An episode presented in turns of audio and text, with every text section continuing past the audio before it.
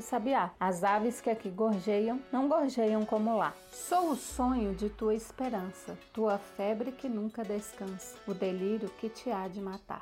Oi, gente, estamos aqui começando mais um episódio desse Rubrica Literária. E hoje nós vamos abordar aqui a primeira e a segunda gerações do romantismo. É, o primeiro poema aí é do Gonçalves Dias, né? A Canção do Exílio, e o segundo poema é um trechinho do poema Fantasma, do Álvares de Azevedo. O Gonçalves Dias foi ali da primeira geração e o Álvares de Azevedo da segunda. E é isso que a gente vai falar nesse episódio. Sejam muito bem-vindos. E para começar junto comigo, eu convido o meu querido parceiro Glaucio. É contigo. Oi, gente, vocês estão bom? Olha, o episódio de hoje tá incrível. Vamos continuar falando sobre o romantismo aqui no Brasil e vem com a gente porque o episódio está sensacional. Vamos sem demora, já tá bom essa introdução. Vamos começar o episódio. Bora.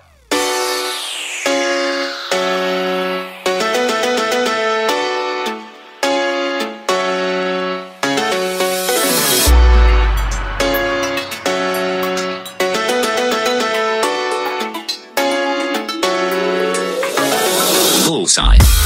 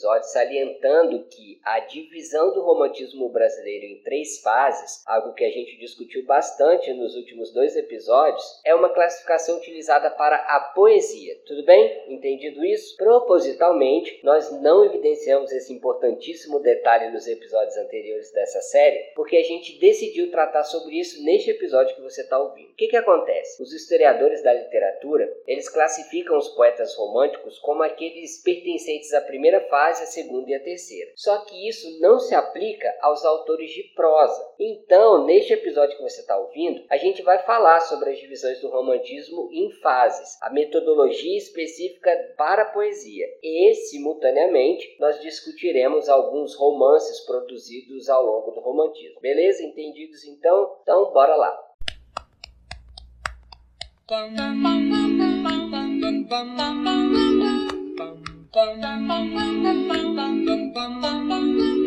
Mr. Sandman, bring me a dream. Make him the cutest that I've ever seen. Give him two lips like roses and clover. Then tell him that his lonesome nights are over. Sandman. Olha, nos episódios anteriores nós falamos sobre essa primeira fase do romantismo aqui no Brasil ser uma fase caracterizada pelo indianismo, pelo nacionalismo. E eu comecei dizendo aqui neste episódio que essa divisão do romantismo brasileiro em três fases é uma classificação utilizada para poesia, certo? Só que eu quero dizer o seguinte: ambos, poesia e prosa, nesse período que a gente está estudando, eles pretenderam construir uma literatura de um tom nacionalista idealizado, uma literatura com aspectos adequados para poder legitimar a independência do Brasil que foi conquistada em 1822. Só que foi só com Gonçalves Dias que efetivamente se construiu a mais significativa escrita poética, uma escrita preocupada em representar a natureza e a origem do povo brasileiro. E isso ia culminar em uma estética da cor local e do indianismo. Por quê? Porque em 1846, ao publicar primeiros contos, Gonçalves Dias anuncia a nova ideologia romântica, uma ideologia que lutaria pela liberdade formal, fugindo à regularidade métrica ali do classicismo tão cultuada pelos arcades. A gente viu em outros episódios sobre isso. E pela pluralidade temática, inclusive no que diz respeito à representação da paisagem. Novamente aqui nesse, nesse ponto, a gente vê uma oposição aos poetas do neoclassicismo, que, se a gente lembrar nos episódios que a gente estudou, eles construíam né, os ambientes bucólicos com base na cópia de um cenário da Arcádia, né? Vocês lembram disso? Ou seja, uma forma mais universal. Já a primeira obra poética de caráter romântico no Brasil foi publicada em 1836 por Gonçalves de Magalhães, que se chamava Suspiros Poéticos e Saudades, que a gente viu no episódio anterior, né? E além do Gonçalves de Magalhães, outro nome bem importante, né, bem significativo de poeta, introdutor do romantismo aqui no Brasil, é o Manuel de Araújo Porto Alegre. Mas vamos voltar rapidinho ao Gonçalves Dias. O aspecto nacionalista de Canção do Exílio, do Gonçalves Dias, legitimou inclusive, a gente estava falando sobre essa questão da legitimação, né? Legitimou inclusive o fato de o poema ser parafraseado por Osório Duque Estrada, quando Osório compôs o hino nacional brasileiro. Então, a exaltação da pátria brasileira, feita de modo grandiloquente, entusiasta, consagrou o caráter ufanista dos autores da primeira fase do romantismo. E eu quero só abrir um parênteses aqui sobre essa questão ufanista, né? Ufanismo é uma expressão utilizada aqui no Brasil em alusão a uma obra escrita pelo conde Afonso Celso. Essa obra se chama Por que me ufano do meu país? O adjetivo ufano ele provém da língua espanhola e significa vanglória de um grupo enaltecendo fatos e feitos. Fecha parênteses. Só para a gente entender melhor nessa questão da exaltação da pátria brasileira e esse caráter ufanista. Mas voltando aqui à canção do exílio. Né? E quando a gente olha mais de perto, né, Canção do Exílio, a gente consegue ver que existe o emprego de algumas anáforas que evidenciam esse caráter ufanista. Por exemplo, o uso de expressões como tem mais, né, a elaboração desse poema do Gonçalves Dias, é, é uma dessas anáforas né, que, que evidenciam esse, essa questão ufanista na Canção do Exílio. O trecho aqui que eu separei é o seguinte, que ele fala assim, ó, o Brasil tem mais estrelas, tem mais flores, tem mais vida, tem mais amor. Essa repetição que se agrega a outra anáfora do pronome possessivo nosso, ela salienta o orgulho do sentimento coletivo despertado pela nação. E aí só para a gente lembrar, né, a anáfora. A anáfora é, é essa repetição da mesma palavra ou de grupo de palavras no princípio das frases ou em versos consecutivos. A anáfora é uma figura de linguagem que é muito usada em quadrinhos e também muito usada em música e também, né, literatura a gente está vendo aqui, principalmente na poesia. Outro ponto muito importante que é muito bacana da gente verificar né, em Canções do Exílio é o contraponto entre nacional e o estrangeiro. Esse contraponto entre nacional e estrangeiro, ele faz com que este seja preterido em relação àquele. O que, que eu quero dizer com isso? O outro que ele usa né, na canção do exílio é ínfimo em relação à grandiosidade e à beleza da paisagem nacional. O poema ele procura retratar justamente a angústia do eu poético por estar na Europa, quando ele usa a palavra aqui. Aquela angústia dele estar na Europa, quando ele usa a palavra aqui, desejoso para regressar à sua pátria, quando ele usa o lá. E aí, ao desejar, né, revisitar a pátria, quando ele coloca assim: "Não permita Deus que eu morra, sem que volte para lá. Você vê que, a voz poética ela se lembra da perfeição e do encantamento da terra natal em contraposição ao ambiente estrangeiro. Esse ambiente né, que ele vive ali é, no martírio do exílio que não permite que ele desfrute do cenário nacional. Enfim, inúmeros outros pontos em Canção do Exílio merecem destaque, porém, infelizmente, a gente não vai ter tempo de destrinchar todo esse poema aqui neste episódio. Só que tem uma outra coisa que eu preciso destacar sobre Canção do Exílio. A relevância da Canção do Exílio na literatura brasileira, ela se justifica não só pelo fato do seu conteúdo nacionalista, mas também pela sua estrutura textual, que é uma estrutura constituída de musicalidade. Ó, percebe que comigo a presença das rimas alternadas. Elas aparecem em quase todas as estrofes, por exemplo, com as palavras sabiá, lá, cá. Essas rimas alternadas, aliadas às aliterações presentes, por exemplo, nas palavras palmeiras e primores, e aliadas ainda com o ritmo melódico propiciado pela métrica das redondilhas maiores, conferem uma grande sonoridade ao texto, o que vai justificar o título do texto. Afinal, o leitor está diante de uma canção. E aí eu quero só abrir um parênteses aqui só para a gente entender melhor, né? Só lembrando o que é uma aliteração. Aliteração é a repetição de fonemas idênticos ou parecidos no início de várias palavras ou na mesma frase ou verso. E aí a gente usa aliteração quando a gente quer dar um efeito estilístico na prosa poética ou na poesia também, tá bom? E outro parênteses aqui, redondilha maiores na poesia, né, são os versos de sete sílabas, só para a gente não esquecer. Além disso, a ausência de adjetivos na construção do poema vai reiterar a essência da nação descrita. O que, que eu quero dizer com isso? As qualidades brasileiras elas são substantivadas, o que demonstra a importância e a vitalidade dos elementos que vão constituir o país. E outra coisa que é muito importante dizer aqui é que a poética do Gonçalves Dias ela não se restringiu ao, por exemplo, sabiá ou às palmeiras para cantar o país. O índio foi outro importante ícone empregado para a construção de uma identidade nacional idealizada. Só que o indígena do romantismo não era retirado da própria historiografia ou da realidade nacional, não. Ele era retirado das páginas da literatura europeia, principalmente a partir da figura do bom selvagem divulgada por Rousseau. Inúmeros poemas do Gonçalves Dias, produzidos desde o primeiro até o último de seus livros, buscaram cantar a bravura do índio, que muitas vezes se comportava mais como um cavaleiro medieval. Exemplo disso que eu estou falando são os textos O Canto do Guerreiro, O Canto de Piago, O Canto do Índio, Deprecação Marabá, O Gigante de Pedra, Canção de Tamoio, Leito de Folhas Verdes e Juca Piramã, o mais conhecido poema indianista do romantismo brasileiro. É, Gonçalo, tô de olho no você.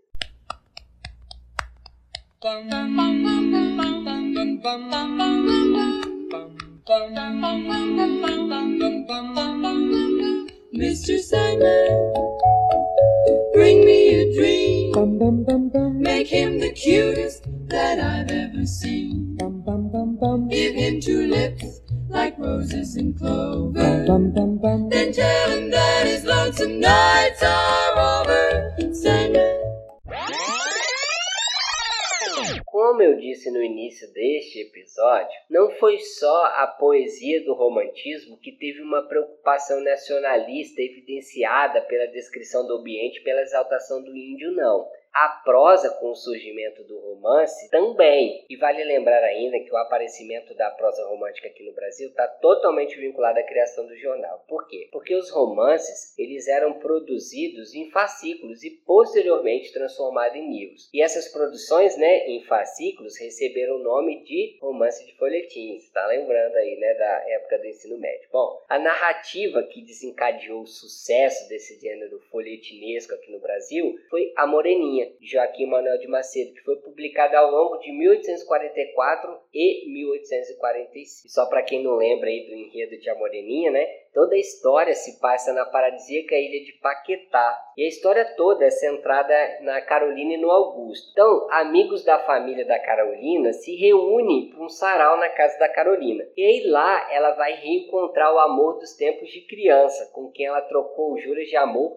e um camafeu. É uma peça, esse camafeu é uma peça fundamental para que eles se reconheçam. E aí o enredo vai se dando aí com um final feliz e tal. Enfim, procura aí, é muito fácil de achar esse livro, tá em domínio público, podem estar tá de graça aí disponível na internet. Enfim, o sucesso desse romance aconteceu graças a alguns elementos, alguns ingredientes que contribuíram para isso. Quais são esses ingredientes? A linguagem simples, a trama fácil e instigante e, lógico, um final feliz. E esses são ingredientes, são características que agradavam quem? A nova classe burguesa de leitores que estava surgindo ali. O romance romântico dos 800, a gente tem que pensar isso, lembrar isso, saber disso, eles tinham essa finalidade a finalidade de divertir essa burguesia que estava sedenta de cenas amorosas e de enredos emocionantes. E aí, para isso, não era preciso muita inventividade, bastava só reproduzir uma receita, reproduzir uma receita literária de composição dos folhetins, melhor dizendo, né? Então, os romances de temática urbana, na verdade,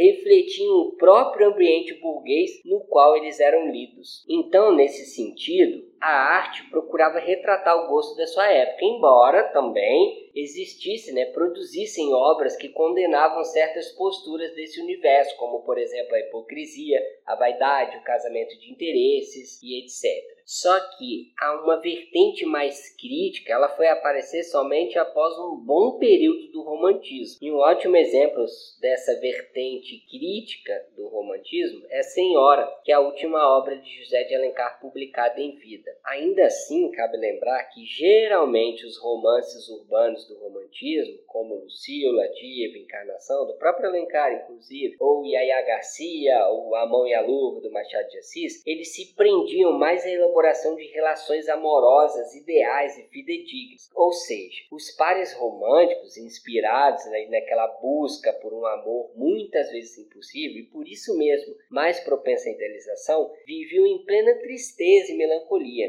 E aí esse clima, inclusive, vou até abrir um parênteses aqui, esse clima ele vai ser retomado de um modo muito mais intenso, como um grande mote temático da poesia do romantismo da segunda fase. A gente vai ver isso daqui a pouco. E além dos romances de caráter urbano, foi frequente na estética romântica uma retratação da identidade nacional através da figuração de toda uma diversidade geográfica. E com isso surgiu então os romances que procuravam ali descrever outras regiões nacionais. Novamente, a produção de José de Alencar vai ganhar destaque nesse sentido com a obra As Minas de Prata, lá de 1865-1866, O Gaúcho de 1870, Guerra dos Mascates de 1873 e O Sertanejo de 1875. E além da obra de Alencar, o trabalho do Bernardo Guimarães, a gente falou sobre ele nos episódios anteriores, também também se mostra exemplar em retratar um certo regionalismo ali, principalmente de Minas Gerais e de Goiás, na estruturação né, dos seus enredos ali, essa parte geográfica e tal. Então,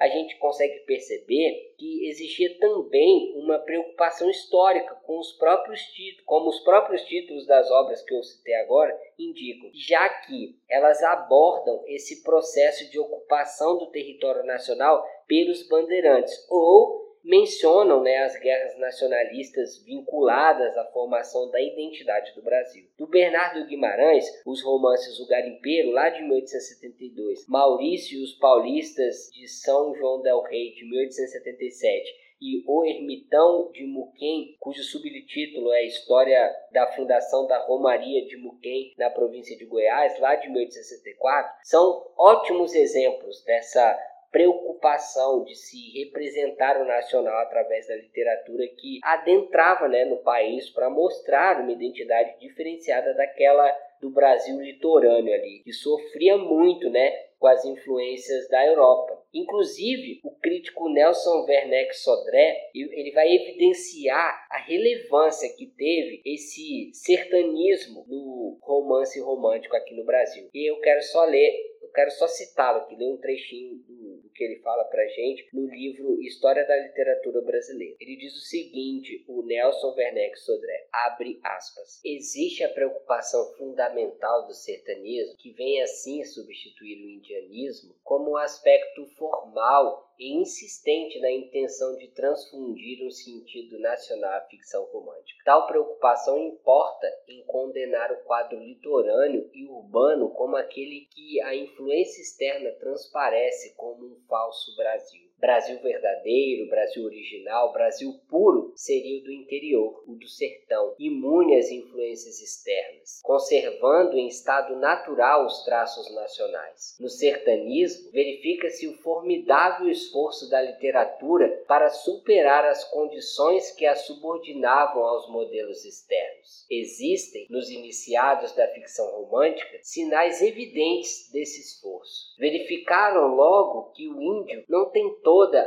as credenciais necessárias à expressão do que é nacional. Transferem ao sertanejo, o homem do interior, aquele que trabalha na terra, o dom de exprimir o Brasil. Submetem-se ao julgo da paisagem e pretendem diferenciar o ambiente pelo que existe de exótico no quadro físico, pela exuberância da natureza, pelo grandioso dos cenários, pela pompa dos quadros rurais. Isso é o Brasil pretendem, e não aquilo que se passa no ambiente urbano, que copia o exemplo exterior, que se submete às influências distantes. Não são menos românticos, evidentemente, quando assim procedem. Fecha aspas. Nelson Werneck em História da Literatura Brasileira. Que aparece né, nesse comentário que eu acabei de ler, pode ser exemplificado também nas obras de outros dois sertanistas muito importantes, ao lado de José de Alencar e do Bernardo Guimarães, que são o Visconde de Taunay. A gente falou sobre ele lá no, nos primeiros episódios dessa série, com a obra mais famosa dele, que se chama Inocência, que foi publicada em 1872, e o Frank Távora, que no prefácio do seu romance, O Cabeleira, de 76, ele chega a afirmar o seguinte, ó, abre aspas. As letras têm, como a política, um certo caráter geográfico, mas no norte, porém, do que no sul, abundam elementos para a formação de uma literatura brasileira, filha da terra. A razão é óbvia. O norte ainda não foi invadido como está sendo o sul de dia em dia pelo estrangeiro. Fecha aspas. Legal demais isso, né? Só que, ainda que se buscasse essa construção da nacionalidade por meio da divulgação desse sertanejo, a gente tem que lembrar e dar o braço a torcer de que foi com o indianismo inicial que o romantismo consagrou a fundamentação dessa identidade. Ora, se na poesia isso se deu por meio da contribuição do Gonçalves Dias, a gente viu, né, agora há pouco, na prosa, os romances Guarani, Iracema e Birajara, do José de Alencar, eles imortalizaram esse aspecto indígena como um pressuposto para se pensar o nacional. Tanto que a temática indianista na elaboração do romance Iracema, ela foi apontada pelo próprio José de Alencar da seguinte forma, na formosa carta ao doutor Jaguaribe. O José de Alencar disse o seguinte, abre aspas, José de Alencar falando, hein? O assunto para a experiência de antemão estava achado. Quando em 1848 revi nossa terra natal, tive a ideia de aproveitar suas lendas e tradições em alguma obra literária. Já em São Paulo tinha começado uma biografia do Camarão. Sua mocidade, a heróica amizade que o ligava a Soares Moreno, a bravura e a lealdade de Jacaúna, aliado dos portugueses, e suas guerras contra o célebre Mel Redondo. Aí estava o tema. Este livro é, pois, um ensaio, ou antes mostra. Verá realizadas nele minhas ideias a respeito da literatura nacional. E achará aí poesia inteiramente brasileira, aurida na língua dos selvagens. A etimologia dos nomes das diversas localidades e certos modos de dizer tirados da composição das palavras são de cunho original. Depois de concluído o livro, e quando o rei, já apurado na estampa, conheci que tinham escapado sinões que se devem corrigir. Nota algum excesso de comparações, repetição de certas imagens, desalinho no estilo dos últimos capítulos. Também me parece que deva conservar aos nomes das localidades sua atual versão, embora corrompida. se a obra tiver segunda edição, será escoimada destes e outros defeitos que lhe descubram os entendidos. Fecha aspas. José de Alencar, Romances Ilustrados, lá de 1977. Então, nessa carta aí, né, o próprio Alencar, ele aponta o que ele pretendia com a prosa poética que é Iracema. Que era o quê? Que era fazer um estudo sobre a história da colonização brasileira, era relatar o encontro do europeu com o indígena, era de apontar a formação étnica, cultural e a formação linguística do país, né? resgatar as lendas e os mitos fundacionais desse país. Tudo isso com uma linguagem lírica, já que a intenção inicial do livro era de que ele fosse uma obra poética com um emprego assim, né, exagerado de comparações e ia permitir visualizar a paisagem nacional que estava ali espelhada no corpo e nas atitudes da Iracema. E aí na carta ao Dr. Jaguaribe, o Alencar ele fez uma severa crítica à linguagem artificial dos índios criadas por Gonçalves Dias. E aqui eu quero falar uma coisa. Beleza, o José de Alencar fez essa crítica, né, a essa linguagem artificial dos índios criados por Gonçalves Dias. Só que essa condenação também pode ser aplicada às falas dos índios dos romances do próprio José de Alencar, que são completamente inverossímeis. Não tem nada a ver. E olha só, não é só a linguagem dos índios aí do José de Alencar que é europeizante, não mas o comportamento dos heróis e das heroínas das obras de José de Alencar também. Se a gente parar para lembrar aí, tanto Iracema quanto Peri, eles fazem o quê? Eles traem as próprias tribos em favor dos caprichos ali dos brancos. Então, ambos eles preterem a tradição indígena para começar a assimilar os valores eurocêntricos ali do Martim e da Ceci. Inclusive, o Alfredo Bose, né, meu grande amigo Alfredo Bose, que infelizmente já nos deixou, a respeito dessa postura sacrificial né, do indianismo na obra do Alencar, ele teceu o seguinte comentário no livro de ensaio que se chama Dialética da Colonização. Abre aspas aí para o Bose falar. Ele diz o seguinte: nas histórias de Peri e Iracema, a entrega do índio ao branco é incondicional, fase de corpo e alma, implicando sacrifício e abandono da sua pertença à tribo de origem. Uma partida sem retorno da viagem de lábios de mel, disse Machado de Assis em artigo que escreveu logo que saiu o romance. Não resiste, nem indaga. Desde que os olhos de Martim se tocaram com os seus, a moça curvou a cabeça àquela doce escravidão. O risco de sofrimento e morte é aceito pelo selvagem sem qualquer hesitação, como se a sua atitude devota para com o branco representasse o cumprimento de um destino. Um destino que Alencar apresenta em termos heróicos ou idílicos. Creio que é possível detectar a existência de um complexo sacrificial na mitologia romântica de Alencar. A nobreza dos fracos só se conquista pelo sacrifício de suas vidas. Fecha aspas. Alfredo Bose, Dialética da Colonização. O miserável é um gênio!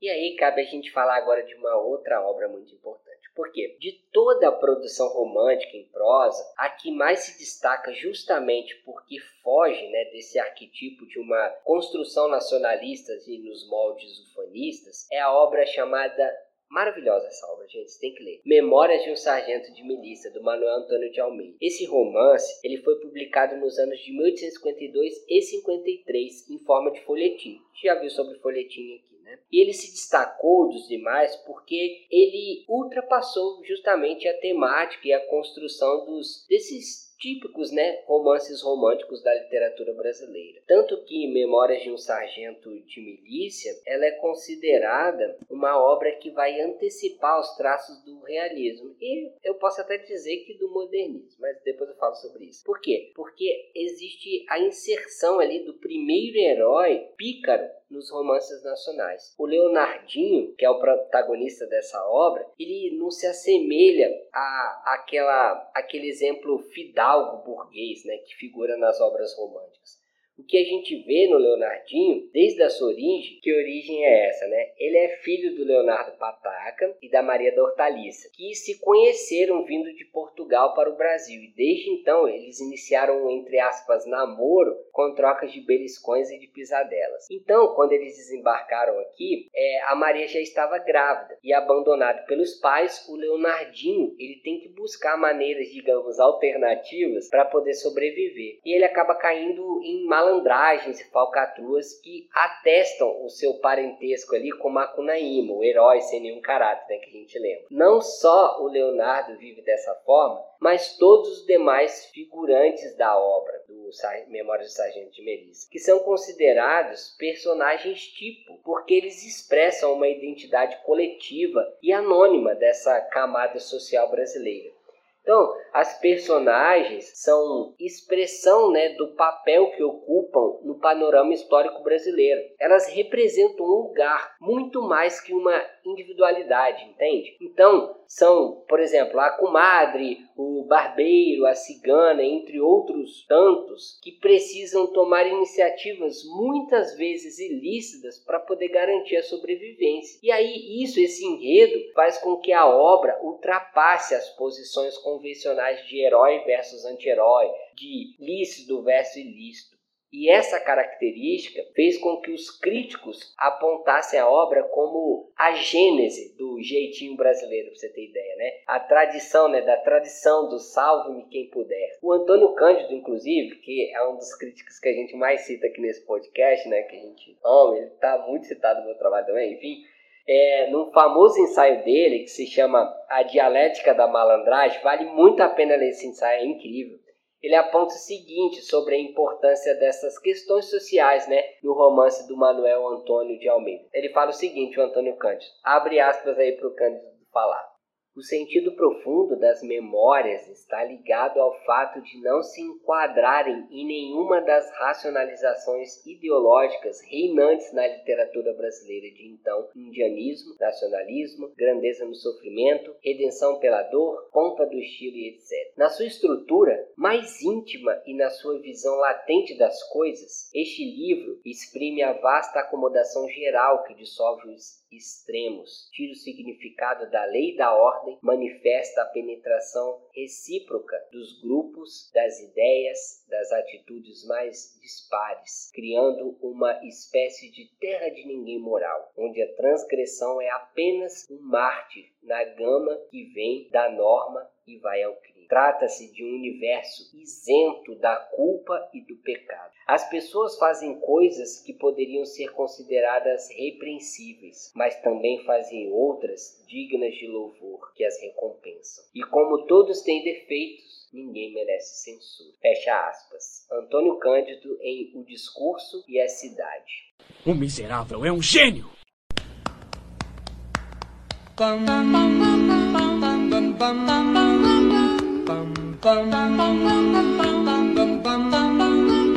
Mr. Sandman, bring me a dream.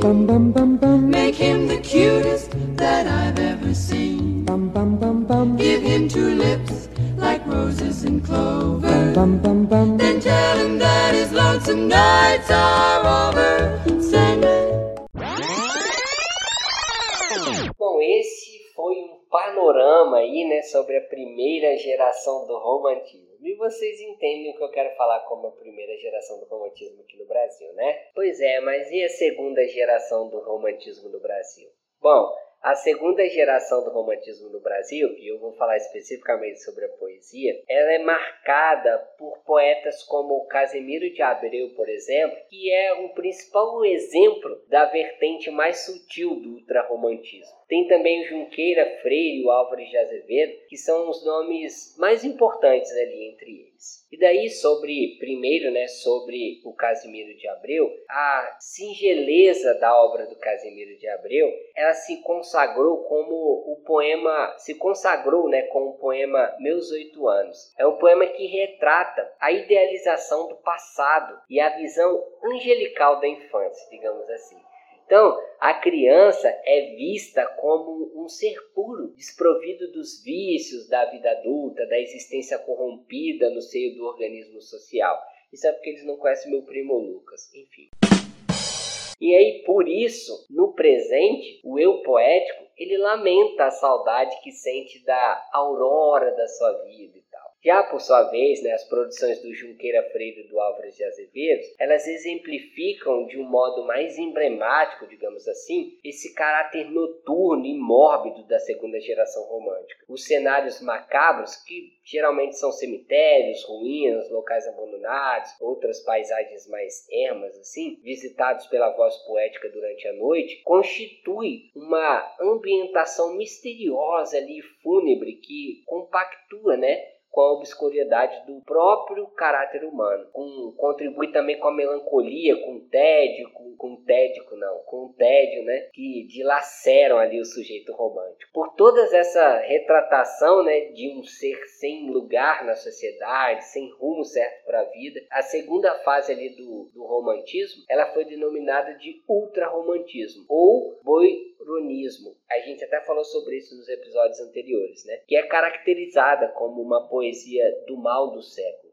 Essa expressão ela é tanto uma referência né, às doenças físicas que estavam acometendo ali a humanidade, principalmente a tuberculose, quanto a dilaceração sentimental pela qual passava ali o homem. E aí assim, se a primeira geração romântica do Brasil foi construída com uma forte influência francesa, a gente viu isso, né? A segunda, ela se constituiu a partir de um intenso diálogo com os românticos ingleses, irlandeses e também alemães. Aqui no Brasil, as obras mais significativas desse período são da autoria do Álvares de Azevedo. É o livro de poesias Lira dos 20 anos e o de conto Noite na Taverna, e também a peça Macário. E ainda, né, só para salientar aqui mais ainda, que nesse período as principais características estéticas são o ambiente ali funesco, né, a representação da angústia, do medo, a representação do medo da morte. Geralmente esses sentimentos eles aparecem personificados, inclusive. É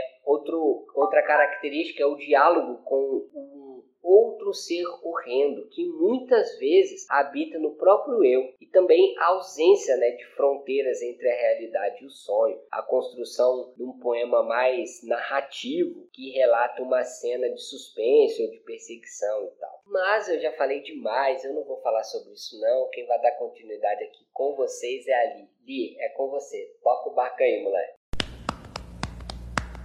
Bum, bum, bum,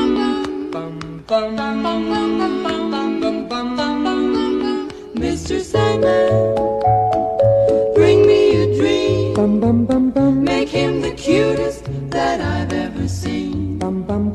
Give him two lips like roses and clover. Then tell him that his lonesome nights are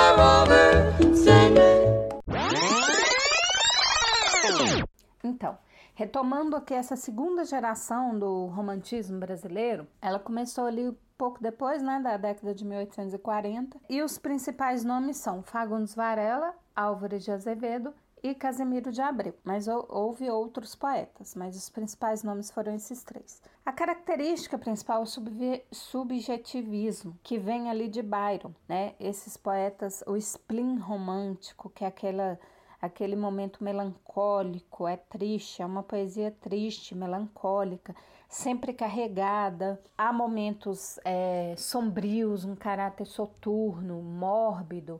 A morte está sempre presente nesses textos desses poetas, o devaneio, o sonho, a contradição entre amor e morte, a dúvida e a ironia, o entusiasmo e o tédio. O tédio é muito presente na poesia, no texto deles. Então, são características de melancolia, a depressão, um erotismo difuso, meio perdido, é, o devaneio, falei, os sonhos são sempre presentes, né? E tanto essa característica mais sombria, vamos dizer, que é que alguns autores, críticos chamam de o gótico, né? O romantismo gótico brasileiro. Quem já teve a oportunidade aí de ler Noite da Taverna do Álvares de Azevedo pode perceber que é um texto extremamente pesado e meio de terror, meio assombrado, que carregam essas características. É importante a gente ter em mente que esses poetas é, sofreram, principalmente Álvares de Azevedo. Ele morreu aos 20 anos por causa da tuberculose, que era considerado o mal do século, que estava ceifando vidas muito jovens e artisticamente, intelectualmente falando, muito jovens, muito promissoras. E eles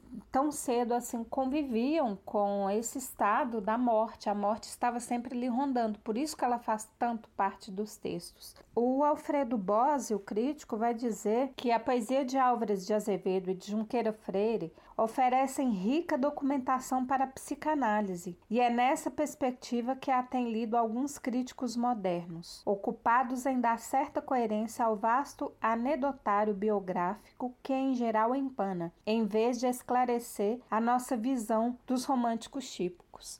Então vai além, né? Como eles estavam muito centrados nesse subjetivismo que eu falei lá, lá atrás, tem esse caráter meio da psicanálise, porque eles estão colocando seus próprios sentimentos, o medo da morte que está ali à espreita, a todo, todo instante em suas obras. O sujeito romântico dessa fase é um sujeito é, que está dilacerado sentimentalmente e fisicamente, né? A tuberculose está ali rondando ele, que era uma doença ainda sem cura e terrivelmente fatal. Então a tuberculose estava rondando e sentimentalismo, ele não tinha o seu lugar no mundo, ele não sabia, ele não tinha um rumo para seguir, ele não tinha um lugar. E tudo isso está presente nessas poesias. E sempre ali caminhando para aquele devaneio, aquele momento é, de sonho, mas nada lúdico, sempre pesado, carregado, são imagens sombrias, tanto da poesia quanto do texto. E outra característica que a gente chama atenção para essa segunda geração do romantismo é a questão da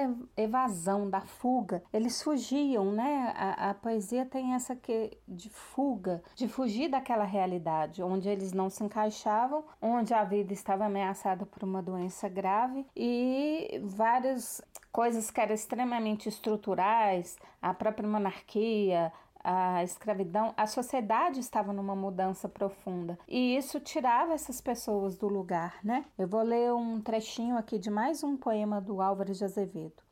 A praia é tão longa e a onda bravia, as roupas de Gaza te molha de escuma. De noite, aos serenos, a areia é tão fria, tão úmido o vento que os ares perfuma. Então dá essa ideia, né? A praia longa, um lugar distante, isolado. Fala um pouco de uma.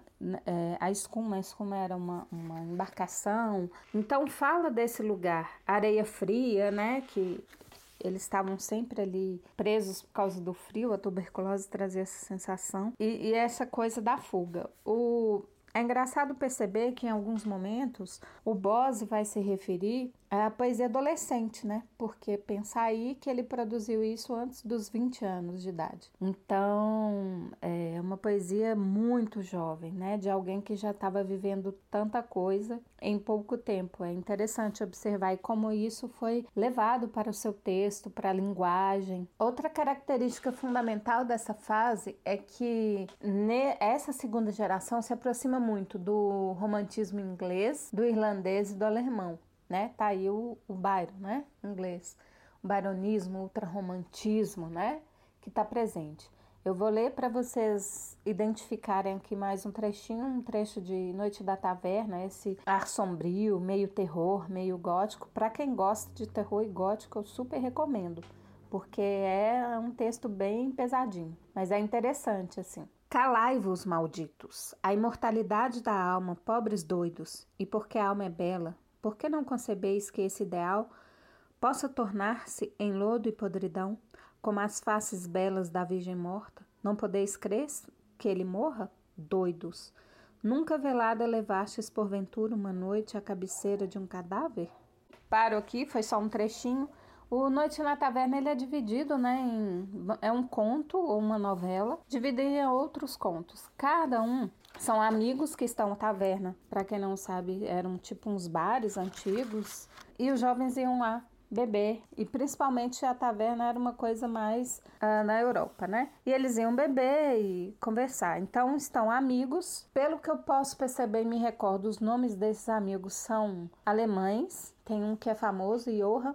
E cada conto dentro deste conto, cada mini conto dentro deste conto, tem um nome de um amigo. Cada um desses amigos vai contar uma história uh, uh, bem terrível de assombração e tudo que ele tenha vivido ou eles estejam inventando naquele momento.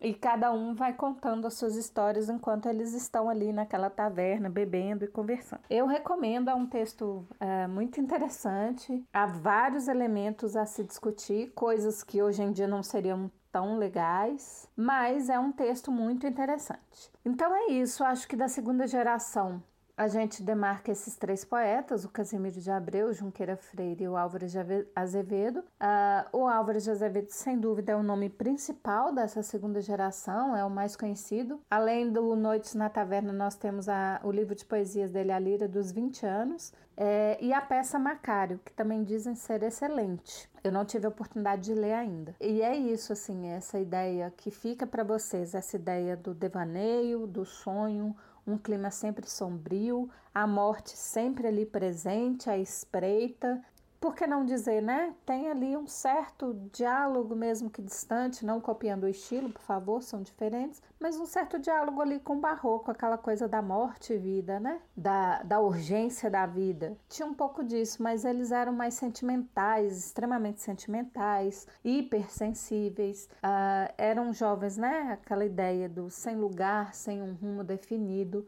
e dialogando ali com uma doença tão terrível, tão fatal naquele momento. E são essas as principais características. Eu espero que vocês tenham gostado. É, leiam. Né? Noites da Taverna é muito interessante, gente. Leiam. Leiam mesmo porque tem coisas muito interessantes para a gente aprender.